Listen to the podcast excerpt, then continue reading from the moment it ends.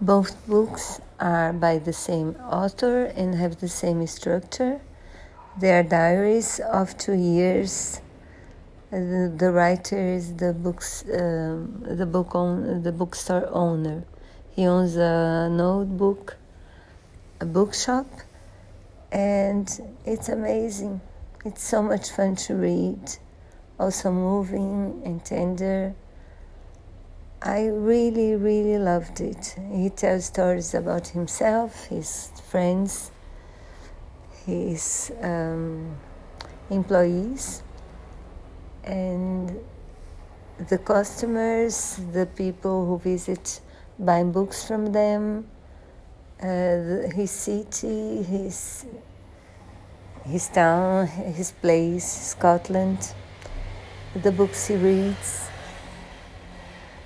Eh, I'm really sad I finished the second one. I read one after the other, and I hope you have as much fun reading those books as I did. I can wait for the, I can't wait for the next.